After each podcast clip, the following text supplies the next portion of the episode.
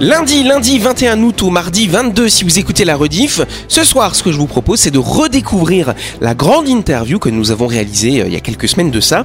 C'est l'interview de Karine Mainviel qui est professeure de sciences et surtout professeure de chant lyrique au Camp Est. Redécouvrons tout de suite cette grande interview.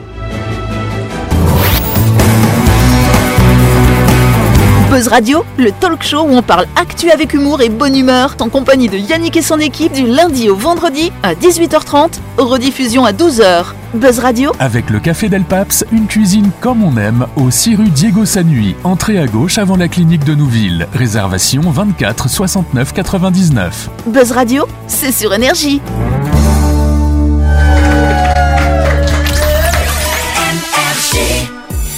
Allez, avant de commencer cette interview, on s'arrête quelques instants pour parler du projet immobilier Lysia qui va se construire à Nouméa, Charludo. Eh oui, vous cherchez un havre de paix en ville pour vous et votre petite famille. Découvrez la résidence Lysia qui sera construite à proximité de l'hippodrome. Lysia vous propose des appartements du F2 au F5 dans une petite résidence de standing à l'abri des vents dominants. Profitez du calme absolu en impasse sans aucun vis-à-vis et dans un quartier très recherché. Exactement, cher Ludo Bonne voix là hein Envie d'acheter votre appartement pour vous pour le mettre en location Sachez que la résidence Lysia sera livrée à la fin du premier semestre 2024. Plus d'infos, vous contactez l'agence Plein Sud au 24 07 27. Grande. Exactement, cher Sam. Bon bah très bien, Karine, elle était effectivement avec nous tout au long de la semaine dernière. Euh, Karine, c'est quelqu'un qui a un profil un petit peu particulier, euh, parce qu'il y a 12-13 ans, comme ça, tu t'es dit, tiens, je vais aller faire chanter les prisonniers, les détenus, il faut dire les détenus, Oui, ça tu alors. vas y arriver, Elle me hein. regarde à chaque fois. hein. Ouais, la- les prisonniers, c'est c'est, euh, pendant la guerre, c'est ça. Les détenus, ceux qui sont dans les euh, centres de détention. Hein voilà. Tout à fait. Voilà. Bon, on dit comme prison, hein, mais bon, voilà. Faut pas déconner quand même. Donc très bien Karine, donc comment comment ça s'est passé? Parce que toi donc t'as as été euh, chanteuse professionnelle, c'est ça? Oui, semi-professionnel. Semi-professionnelle, la moitié. que- C'est ça. bah oui, parce que je gagnais ma vie. euh, L'argent, c'était par le métier de prof. Voilà. Et en parallèle, je chantais, mais à- avec un niveau. Voilà. D'accord, un sacré level quand même. Oui, Ludo. Et du coup, tu chantais. Enfin, sur quel moment tu prenais euh, ton temps pour euh, pour faire tout ça? C'était vraiment euh, genre t'étais à mi-temps dans ta version professionnelle et tu faisais le chant à côté ou... Non, j'étais jeune, je pouvais tout faire. Ouais, c'est ça. T'enchaînais Non, vraiment non, les deux. oui, euh. j'enchaînais, c'est-à-dire qu'on avait euh, des répétitions euh, tous les mardis, tous les jeudis à l'époque, de 18h30 à 23h. Ah ouais. Ah et, ouais, et ensuite, d'accord. on avait les concerts le samedi et le dimanche euh, minimum, plus le vendredi soir parfois, et plus, euh, voilà. On Ah, pouvait faire même. jusqu'à 100, oui, une centaine Ah ouais, de concerts par an. Ah, Ah oui, ouais. euh, ouais, ouais, c'est un sacré rythme quand Oui, même. oui. Elle- en fait, elle était pas semi-professionnelle, elle était professionnelle. Ah oui, je gagnais oui, pas d'argent. Je gagnais Paf. très Non, peu elle était d'argent. passionnée, les amis. Ouais. Ouais, c'est Ah. ça. Joli. Donc effectivement, euh, justement, on, on vient là-dessus, donc euh, cette passion du chant et cette envie de transmettre et d'utiliser le chant peut-être pour canaliser peut-être les chanteurs, les élèves. C'est ça, en fait, je me rendais compte des effets du chant sur mon corps et sur le corps des autres. Donc, euh, moi, j'étais en lycée professionnel en, en banlieue parisienne, dans un lycée qui était classé plan violence. Et il y avait des, des enfants, puisque c'était des enfants qui avaient subi euh, le pire. Et en fait, j'avais demandé si je pouvais essayer de, de voir si, par le chant lyrique, on pouvait arriver à quelque chose. Et très rapidement, en fait, ça a débloqué pas mal de choses. Et ensuite, je me suis occupée, j'avais récupéré l'élève le plus violent de chaque classe, donc de mon lycée qui était en plan violence. Et, et au bout de trois mois déjà, ben, les profs disaient mais qu'est-ce qui se passe, qu'est-ce qui se passe? Et en fait, le, le chant lyrique tout de suite avait des effets euh, absolument phénoménaux. Ouais, mais voilà, justement, des, des, des jeunes comme ça qui doivent avoir euh, 15, 16, euh, 17 ans, euh, tu leur dis euh, Bon, allez, tu vas faire du chant lyrique. euh, c'est pas très viril pour, euh, pour des, des élèves. qu'il y a finalement un procédé pédagogique Ouais. particulier Le Parce fouet. que c'est des. Non, enfin, ça- Non, parce que quand, en, collè- en collège, hein, même en Non, non. prof, quand on fait de la musique Non, au en collège fait, et tout ça, quand la, la prof elle nous dit euh, euh, on va chanter ça, euh, nous on est jeunes, on dit non mais attends Ouais, ta ça. musique de vieux c'est bon quoi. Et c'est pour en ça fait, le chant lyrique c'est pas quand même de la musique réputée pas pour du être- Oui du voilà. voilà. quoi. Donc spontanément, c'est pour qu'on fait pas du rap, pour qu'on fait Ouais. pas du slam, etc. Mais en fait non, parce que le travail, en fait, le travail était amené d'une telle façon que ils en ressentaient les bienfaits assez rapidement.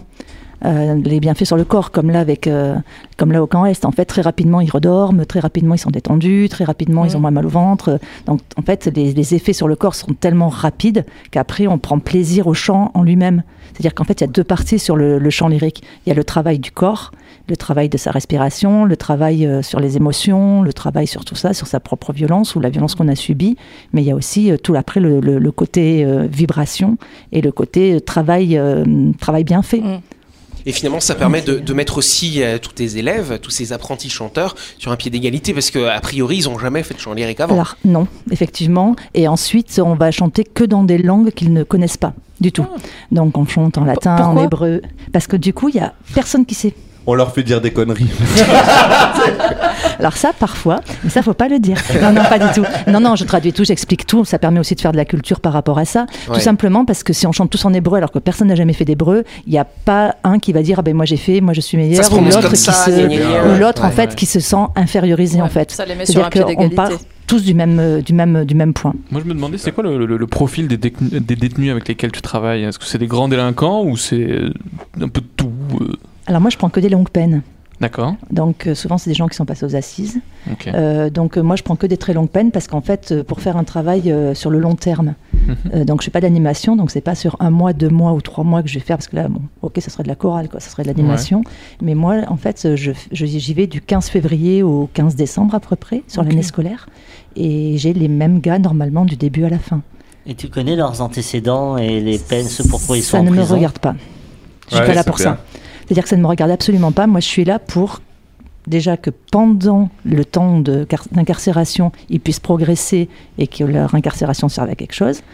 Et ensuite, je suis là pour que quand ils sortent, peut-être que je serai une, petite, une goutte d'eau qui aura, qui aura arrosé la petite graine pour qu'il n'y ait plus de récidive. Joli. Et comment t'es accueillie Parce que t'es une femme, quand même, qui vient dans le, du coup, en, dans le, entourée de longues peines euh, masculines Ah ben. des, des hommes. Euh, ils t'ac- ils t'accueillent euh, volontiers. C'est passé, il y a pas de. Enfin, comment, comment, ça- comment ça se passe en fait? Comment ça s'est passé pour toi le, bah, l'intégration hein? Alors en fait, euh, c'est vrai que l'autorité féminine, c'est un peu compliqué. Ouais. l'autorité féminine, euh, j'arrive comme ça, euh, voilà. C'est toi qui m'écoutes. J'écoutais pas ma mère, mais c'est pas grave, m'écoutes. C'est ça, j'ai- voilà, c'est euh, c'est hyper compliqué. Puis les premières années, quand t'arrivais, tu te faisais insulter, siffler. euh, Oui, ça, ça a été en fait les extérieurs, pas par les miens, parce que très rapidement, les miens, euh, avec le, le travail qui s'instaure, le respect qui est instauré, euh, j'ai rapidement plus de problème du tout d'autorité. Mais par contre, effectivement, euh, quand on rentre dans le camp Est, en fait, euh, c'est loin. Les salles, elles sont loin. Et euh, marcher euh, comme ça, et effectivement, il y avait énormément de cris et tout ça. Et en fait, c'est depuis le documentaire. C'est-à-dire qu'ils ont tous vu le documentaire, et depuis le documentaire, je n'ai plus du tout de cris d'insultes. Donc je rappelle qu'il y a 5-6 ans, il y a un documentaire effectivement qui a été euh, qui est signé Jenny Brifa, euh, qui, a- qui t'a suivi pendant quasiment une année. hein, Pendant une euh, année. Dans ton cours de chant au camp Voilà. Est. Et donc c'est suite à la diffusion de ce documentaire que euh, l'ensemble des détenus du camp Est a un petit peu changé euh, sa façon de t'appréhender. Bah, en fait, ça euh, ils ne savaient pas pourquoi je rentrais. Ouais. Donc effectivement, euh, une petite bonne femme qui arrive comme ça, euh, avec son caddie qui tire un piano, euh, c'est un peu étrange quand même. D'ailleurs, c'est il y a de quoi l'image. se faire ruer, quoi. J'ai vu l'extrait euh, du documentaire, on te voit arriver à la prison euh, avec ton matériel et ton piano euh, C'est toujours comme ça. sous le bras et ça. tu marches dans les, en direction des cellules. Quoi. Oui. Ouais. Ouais, Puis je pense que le, le, toi, les, les, les détenus, tu les traites comme des êtres humains et comme des élèves, pas comme des, euh, des, des, des- des délinquants sur des longues peines. Euh, Peut-être que tu, tu t'as- cette autorité vient aussi de la manière dont tu les traites, dont tu les regardes. Effectivement, c'est-à-dire qu'en plus en, en Calédonie, il y a quand même une image du, du détenu Oui. qui est un peu compliquée. Et euh, effectivement, en fait, le, rapidement, je leur explique. Bon, déjà, ils voient comment je suis. Et donc, je suis assez naturelle et j'ai pas trop de soucis vis-à-vis de ça. Et, et très rapidement, ils, ils comprennent pourquoi je suis là, en fait. Puis tu les traites comme des êtres C'est- humains, quoi. Oui, Mm. bah, ce sont des êtres humains, Oui, en fait. mais enfin, je veux dire, et bien sûr. Il faut bien avoir conscience. Je suis entièrement d'accord avec vous. hein. Il n'y a pas de souci. c'est- Oui, c'est des euh, êtres humains, mais le- quand tu dis détenu, quand tu dis prisonnier, quand tu dis Mm. longue peine, forcément, le- le- les, les gens, les gens, ils ont une image. euh, Bah, mais toi, tu, justement, tu n'as pas ce préjugé quand tu arrives face à eux. Tu, tu- tu les traites vraiment comme des. Pas comme s'ils étaient, ils étaient des dangers pour la société. Alors, s'ils sont là, c'est parce qu'ils ont été à un moment Bien des sûr. dangers pour la société, mais de toute façon, un jour, ils vont sortir. Mm. Et qu'est-ce qu'on fait? C'est-à-dire, est-ce qu'on les laisse 22 heures sur 24 en cellule Mm. Ou est-ce qu'on peut avoir une action qui fait que ils Ça vont progresser. Sûr, ouais, et, que, et en sortant, ça ira mieux. D'où vient cette initiative? Est-ce que, est que la prison est venue te chercher? Est-ce que toi, t'es parti les voir? Comment ça s'est passé? Alors en fait, euh, quand j'ai commencé, il n'y avait aucune action culturelle au camp Est. Et donc j'ai téléphoné, on m'a dit qu'il n'y avait pas d'action. J'ai rappelé, on m'a dit qu'il n'y avait pas d'action. J'ai re-rappelé, on m'a dit qu'il n'y avait pas d'action. C'est toi qui avais Et- envie par rapport à ton expérience du lycée Oui, oui, c'est ça.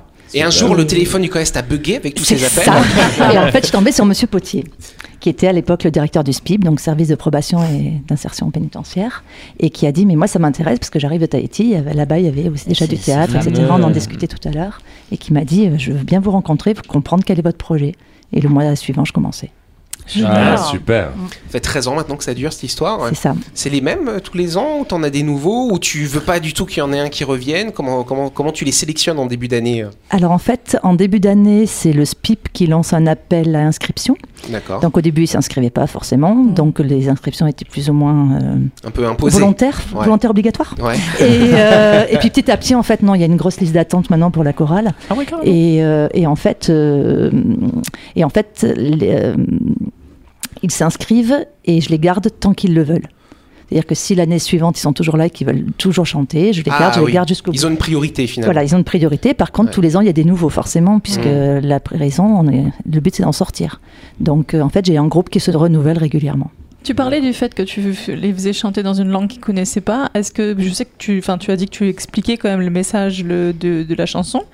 Euh, c'est des messages que tu choisis euh, par rapport au message de la chanson ou par rapport euh, plus à aux notes et. euh, Alors, en fait, en musique classique, euh, le répertoire est assez simple, question vocabulaire.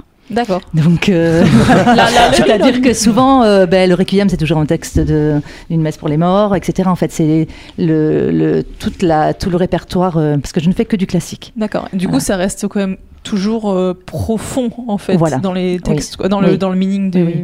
Ok. C'est toujours. euh, Donc ça, peut- toujours- ça les touche eux quand ils chantent, ça les ça les touche euh, au- profondément quoi. Oui, normalement, je l'espère. Et donc après le choix du répertoire d'année en année, tu joues pas les mêmes partitions, les mêmes morceaux par contre. Jamais. C'est-à-dire que tous les ans, le répertoire est entièrement renouvelé. Donc en fait, ça demande énormément de travail en amont, puisque comme le groupe, quand il démarre, je ne sais pas ce qu'il a, je ne sais pas quels sont ses problèmes spécifiques, quels sont, comment ils peuvent chanter en fait. Donc chaque année, c'est une découverte, et donc je prépare tout un, tout un répertoire, toute une boîte à outils avec énormément de petits morceaux. Et petit à petit, on commence l'apprentissage, le travail sur le corps, l'apprentissage des morceaux, etc. Et à la fin, en milieu d'année, en général, je choisis euh, petit à petit le répertoire pour qu'il s'étoffe pour pouvoir faire le concert de novembre. Et on continue d'en discuter dans quelques instants. hein. Et n'oubliez pas que vous pouvez écouter Buzz Radio en podcast à tout moment sur Deezer, Spotify ou Apple Podcast. C'est pratique si vous avez loupé un numéro. Et sinon, toutes les émissions sont disponibles en vidéo sur buzzradio.energie.nc.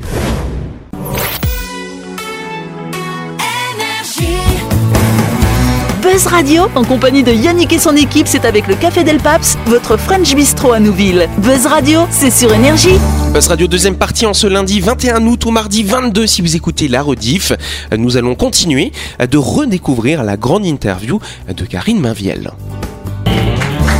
La suite de l'entretien avec Karine. Oui Ludo, tu voulais poser une question à Karine Oui, tout à fait. Par rapport à justement tes cours et ce que tu peux mettre en place, euh, est-ce que tu mets par exemple un peu de, parce que tu parlais de la respiration, des bienfaits sur le corps et tout, système un peu de sophrologie, des choses comme ça pour apprendre à respirer, maîtriser ses respirations et du coup ça colère, tout ce qui va avec et euh, ça ramène un petit peu au chant finalement. Tu fais des exercices de sophrologie, je crois que c'est ça la question. C'est mais est-ce que tu fais oui des choses Oui, annexes beaucoup- au oui, chant oui, oui, bien euh, sûr. Il y a énormément de. En fait, pour pouvoir chanter, enfin, quand on a un instrument de musique, on prend son instrument, on gratte pour une Oui. guitare, etc. On frotte. Pour le corps, c'est pas du tout ça, puisque c'est ton corps qui est ton instrument. Hmm. Donc déjà, accepter de montrer ce que tu as à l'intérieur, ça peut être très très compliqué. Oui. Ensuite, il faut le préparer, ce corps. Parce que tu ne deviens pas champion olympique de natation, euh, comme ça, tu te jettes pas dans la piscine, il faut s'entraîner. Oui. Le chant, c'est pareil. Donc en fait, on va développer, on va déjà développer une posture. On va se tenir correctement. On va ouvrir un maximum. On va pas être tout crouchi, de tout, etc. On va pas avoir une capuche, une casquette et trois t-shirts sur la tête pour pouvoir chanter parce que ça va pas vibrer et on sera pas fier de soi. Donc il y a toute une préparation physique et corporelle. Et ensuite, il y a plein d'autres exercices, donc de techniques Alexander, de sophrologie, de relaxation, de yoga. Il y a plein, plein, plein en fait de techniques qui sont liées pour pouvoir Et c'est ça en fait, qui- chanter, et c'est ça en fait qui reconstruit le corps. Super. Et après, il y a quand même une forme d'autorité aussi que tu dois avoir, parce qu'un chef d'orchestre, euh, c'est quand même quelqu'un un peu autoritaire. Ça passe, ça euh, Ils veulent pas te casser la figure un peu des fois? Alors, pas trop. J'ai pas. En 13 ans, en fait, j'ai eu juste un petit incident où il y en a un qui a eu un peu du mal, mais c'est pas voilà. Mais j'ai jamais été touchée. J'ai D'accord. jamais. euh, voilà. un instituteur quand j'étais en CE2. Il était, euh, bah, il est parti en. J'étais pas il, il est, il est parti enseigner en prison. Ah ouais. Et il était très violent déjà, agressif avec Ah ouais, les non, moi, élèves. Et d'ailleurs même moi il m'a mis sous le robinet parce que je faisais des trucs, euh, voilà. Et, euh, et donc quand il est parti en prison, bah, j'ai appris qu'il avait été poignardé. Et voilà, je, me suis, mais je me suis dit, non mais je me suis dit s'il avait la même pédagogie, s'il n'avait pas adopté, adapté la pédagogie avec euh, la population qu'il avait carcérale. Bah, il y en a une. Euh, voilà. Mais je pense que si mon, certainement. si mon- en fait, euh, sans, sans vouloir me, me flatter, me vanter ou autre, je pense que si mon, mon autorité n'était n'était mal placée, en fait, ben, j'aurais pas tenu autant. ça, fait. que ça pourrait pas marcher. Mais, mais, mais l'intérêt aussi du chant et du chant choral, c'est que l'autorité, le respect de la loi s'apprend. C'est-à-dire que quand je fais un geste avec ma main pour qu'ils partent tous ensemble, très rapidement, ils comprennent pourquoi il faut tous partir ensemble. Parce qu'on peut pas faire du beau si on Ouais. n'obéit pas, en fait. Ouais, Donc il y a la notion de groupe, de, de, que je trouve c'est ça, la ça notion ça. de groupe, la notion de euh, parce que ils sont quelque part, ils étaient un peu en marge de la société et le fait qu'ils chantent tous ensemble en harmonie, En fusion, euh, ouais. en fusion, Ouais. c'est quelque part reconnaître l'altérité, reconnaître le groupe et c'est une bonne façon de s'insérer après euh, une Magnifique. fois qu'ils ont Et de supporter sa voisine. Oui. C'est-à-dire que, par exemple. Pardon, Tranquille. je te pardon. Je te prends un exemple, Mais supporter sa voisine de c'est-à-dire que si tu sens, si, si ton voisin tu peux pas le blairer, c'est pas pour autant que tu vas le, tu vas, tu vas l'emplâtrer. Ah ouais. Donc c'est voilà. Et en fait, le, le fait de chanter ensemble, d'avoir une vibration et de produire quelque chose de beau, en fait, c'est voilà. On va écouter un petit extrait euh, Ah oui de, de, de, de ces détenus du camp S qui euh, ont chanté sous ta direction. Ah ouais, volontiers.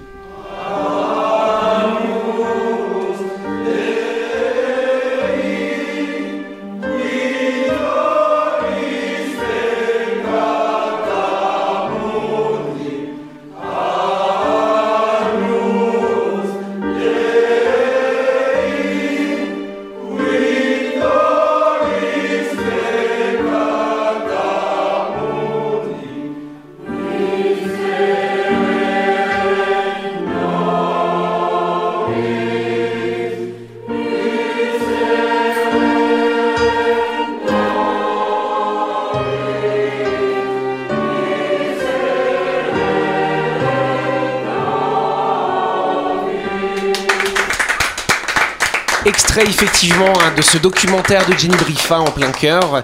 Alors là, on entend des voix d'hommes et des voix de femmes aussi. euh. Je peux euh, avant de dire Oui. quelque chose. En fait, je suis super émue. Ah ouais. Oui, ouais. mais je suis super émue parce que bah, c'était il y a longtemps. Ouais. Et puis ben, j'envoie un bonjour à ces chanteurs de cette époque-là. J'espère qu'ils vont bien et que tout se passe bien pour eux. Et euh, c'était un grand moment en fait ce documentaire parce que Jenny nous a suivis pendant un an et, et pour eux ça devait être compliqué aussi de se montrer, d'être euh, parce qu'ils ont demandé, vous, avez- je sais pas si vous l'avez vu, mais en fait ils sont la plupart sont non floutés. Alors que Oui. spontanément, elle avait dit vous inquiétez pas, vous serez tous floutés. Et en fait, au bout d'une heure, ils ont dit mais moi je veux pas être flouté. Et Ah, je me suis dit que j'avais gagné quelque chose parce qu'en fait ils étaient fiers d'être là. Mm. Et donc euh, c'était vraiment un très grand moment. Joli. En plus, Ouais. t'as as, l'impression Ouais. que il y a une, une sorte, de- ils, se- ils sont libres, euh, mais à l'intérieur d'eux-mêmes, Ouais. comme c'est si, s'ils se libéraient. Ils sont, ils sont coincés, hein, ils sont cloisonnés, mais on sent là, dans la chanson là qu'ils expriment une, une liberté personnelle. C'est ce que, ce que permet le chant. Et pour répondre à ta question sur les femmes, je l'ai pas oublié. Donc euh, en fait, c'est que j'ai un cœur de femme dehors et avec qui on travaille le répertoire euh, le même qu'avec les hommes et je les amène une fois par an. Et donc le dernier week-end de novembre ou le premier de décembre, en fait, on fait un concert ensemble. Pas mal. Super. Mais il n'y a pas des femmes au sein de la prison? Alors si, mais elles sont pas nombreuses. Et je peux, ça fera un boys band en fait. On- ça marche pas. En Les fait, Spice Girls. c'est ça. En fait, ça marche pas du tout. euh, Enfin, c'est pas que ça marche pas, mais d'abord, j'ai pas le temps et puis je suis pas rémunérée pour les hommes, donc il y a un moment où ça va pas être possible non plus de passer mon temps bénévole. Oui. Et, et elles sont pas assez nombreuses en fait pour faire un, entre guillemets un vrai cœur.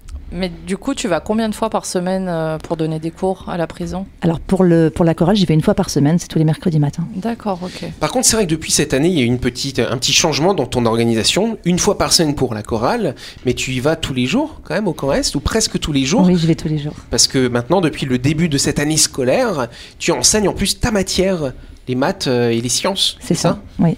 Donc avant, tu enseignais dans un lycée professionnel. Maintenant, tu es embauché. Alors, tu es embauché par qui du coup euh Alors en fait, je suis toujours embauchée par le vice-rectorat éducation nationale, mais en partenariat avec l'administration pénitentiaire. D'accord. Et là, du coup, tu donnes des cours. euh, donc, tu as, des t'as des mineurs, euh, des majeurs. C'est quoi ton public? Alors j'ai la moitié de mon temps chez les mineurs et la moitié de mon temps chez les majeurs. Combien d'élèves à peu près ça représente tout ça?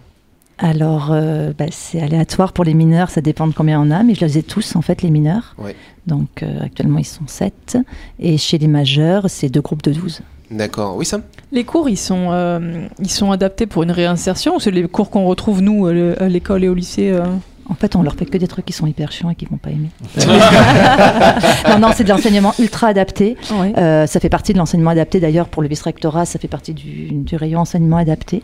Et euh, non, non, c'est extrêmement adapté parce que bah, déjà, on n'enseigne pas les maths de la même façon à un adulte de 45-50 ans ou à un jeune de 22 ans ou à un enfant de 5 ans.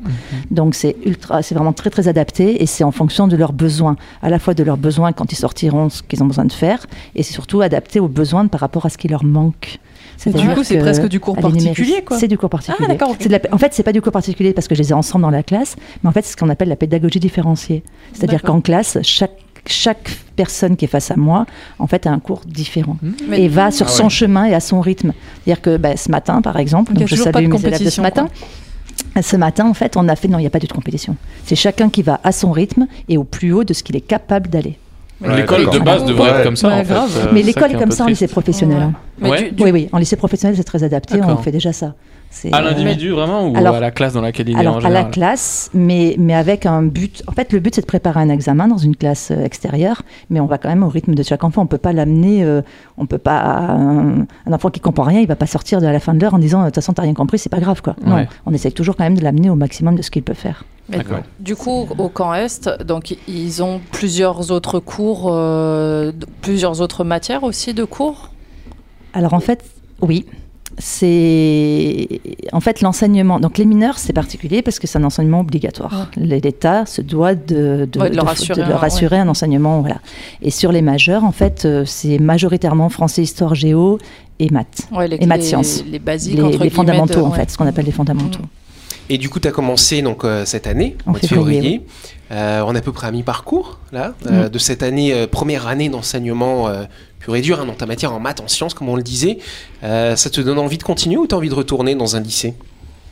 Alors en fait, je suis partagée parce que c'est extrêmement riche, c'est extrêmement enrichissant, mais c'est extrêmement fatigant aussi. Mais non, je pense que je vais. Alors là, j'ai un an pour me décider en fait. Ok. Donc voilà, mais je pense que je vais continuer. Incroyable ce parcours quand même. C'est Ah ouais. formidable. Inspirant. Et puis félicitations parce que franchement, euh, ce que, ce qui, je pense que c'est une médecine pour eux de chanter, mais c'est euh, c'est presque comme une médecine pour ceux qui écoutent aussi parce que ça fait vibrer chaque euh, chaque corps qui écoute euh, ce, ce son fait. qui en fait euh, devient magique quoi par rapport à ce qu'ils Et mettent dedans en énergie. euh. justement pour continuer ce que tu dis, quand, quand tu dois donner tes cours, surtout quand ils commencent à être un peu bons, tu vois, au bout de 6-7 mois, euh, ça doit s'entendre dans toute l'enceinte du camp Est. Alors oui. effectivement, ça s'entend partout. Ouais. C'est. Donc ça permet, euh, ça, ça calme. Est-ce que vous avez ressenti quelque chose? Est-ce que ça, ça va mieux après les cours de chant, l'ambiance générale dans la prison ou pas? J'irai pas jusque-là, mais ce qui est drôle, c'est que quand je sors et que parfois il y en a qui le chantent, qui le fredonnent sans Ah. se rendre compte que ce qu'ils sont en train de chanter, en fait, ce qu'on a travaillé euh, l'heure d'avant euh, Ouais, avec les miens. Ça, c'est ça, c'est énorme. Ouais. C'est cool. Je je trouve que tu leur permets, alors sans jeu de mots, mais tu leur permets de s'évader quand même. Ouais. euh, de ça, de, de, de, de- de l'endroit où ils sont, de, ils sont cloisonnés. Euh, je trouve que c'est, ça rend les murs perméables. Voilà. Merci. Ouais. Merci beaucoup, merci beaucoup Karine. Merci. J'étais ravi de te recevoir dans cette Bah, émission. C'est la fin de ce numéro. Merci de nous avoir suivis. Euh, on se retrouve demain soir en live hein, dans ce studio avec l'équipe de Buzz Radio et un ou une nouvelle invitée. Bonne soirée à vous et merci.